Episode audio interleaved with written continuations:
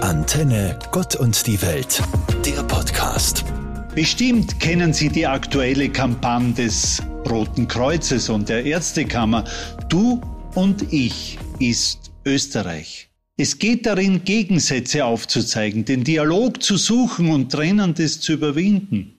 Persönlich respektvoll, unaufgeregt und vor allem, und das ist vielleicht das Allerwichtigste überhaupt, aufmerksam dem anderen zuhören, wieder miteinander reden, denn die Gräben in der Gesellschaft werden tiefer und tiefer.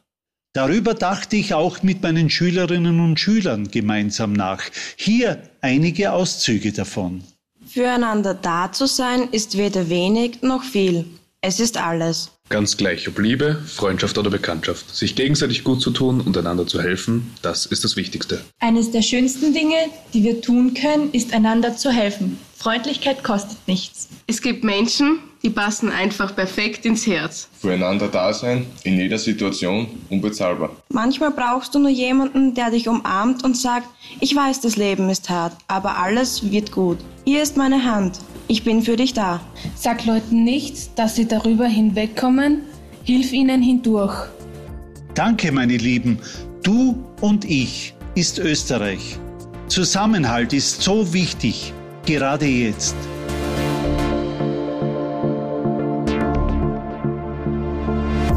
Vergangene Woche hatten wir in unserer Berufsschule wieder Lehrgangswechsel. In der letzten Woche frage ich da meine Schülerinnen und Schüler sehr gerne, was sie sich so gemerkt haben. Zum Beispiel, wie heißen die drei göttlichen Tugenden? Die Antworten ließen nicht lange auf sich warten. Glaube, Hoffnung, Liebe. Und ich fragte weiter, was denn davon das Größte sei und las ihnen einen Teil des ersten Korintherbriefs aus der Bibel vor.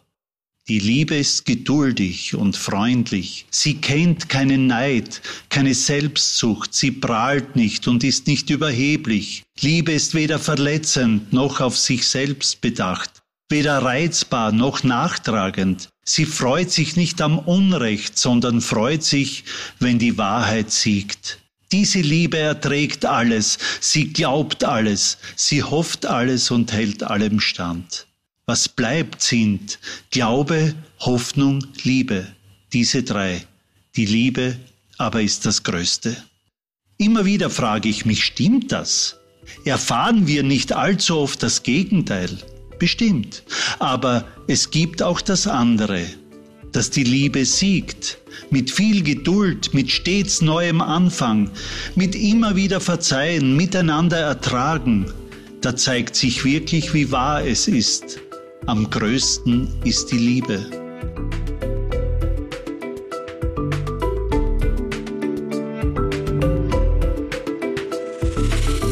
Ich weiß nicht warum, aber so Großereignisse, besonders sportlicher Natur, strahlen auf mich immer eine besondere Faszination aus.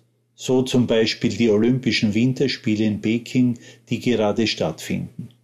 Auch wenn die Vorzeichen für diese Spiele nicht gerade rosig aussahen, ich meine da die Corona-Pandemie oder überhaupt die politische und menschenrechtliche Situation in China. Mich hat's trotzdem wieder erwischt. Ich fiebere mit unseren Sportlern, freue mich mit den Medaillengewinnern und leide mit jenen, die leer ausgingen. Schneller, höher, stärker, die Attribute der Olympischen Spiele der Antike wurden mit dem Wort gemeinsam in der Neuzeit noch mit einem vierten Attribut erweitert.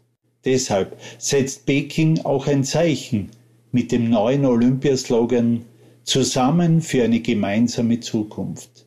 Dieses Motto spiegle die Kraft der Spiele wider, hieß es weiter. Nur müssen diesen Worten auch Taten folgen. Denn für das sportliche Fest, das eines der Freude und des Miteinander sein sollte, wurde in China eine abgeschottete Parallelwelt geschaffen.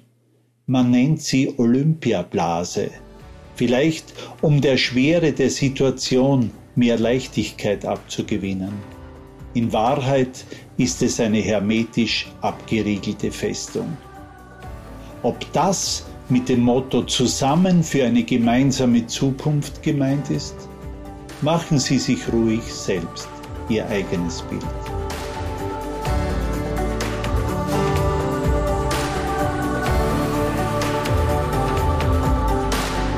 Viele von uns schlafen schlecht in diesen Tagen.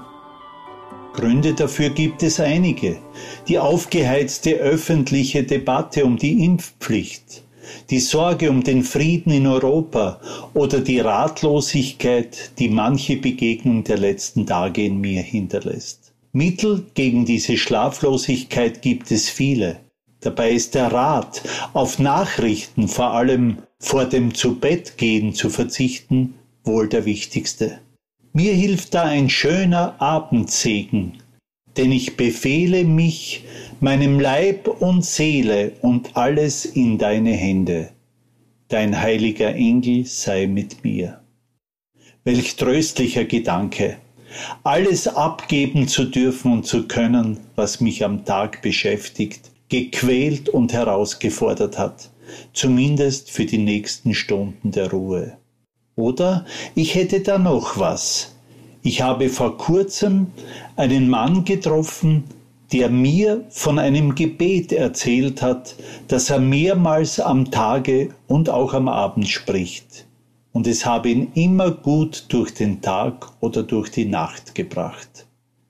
Gott, erhalte mir das Licht meiner Augen, das Licht meines Verstandes, das Licht meines Herzens. Gott, erhalte mir das Licht des Glaubens, das Licht der Hoffnung, das Licht der Liebe. Ich wünsche Ihnen eine gute Nacht und schlafen Sie gut. Ihr Theologe Walter Drexler. Antenne Gott und die Welt, der Podcast.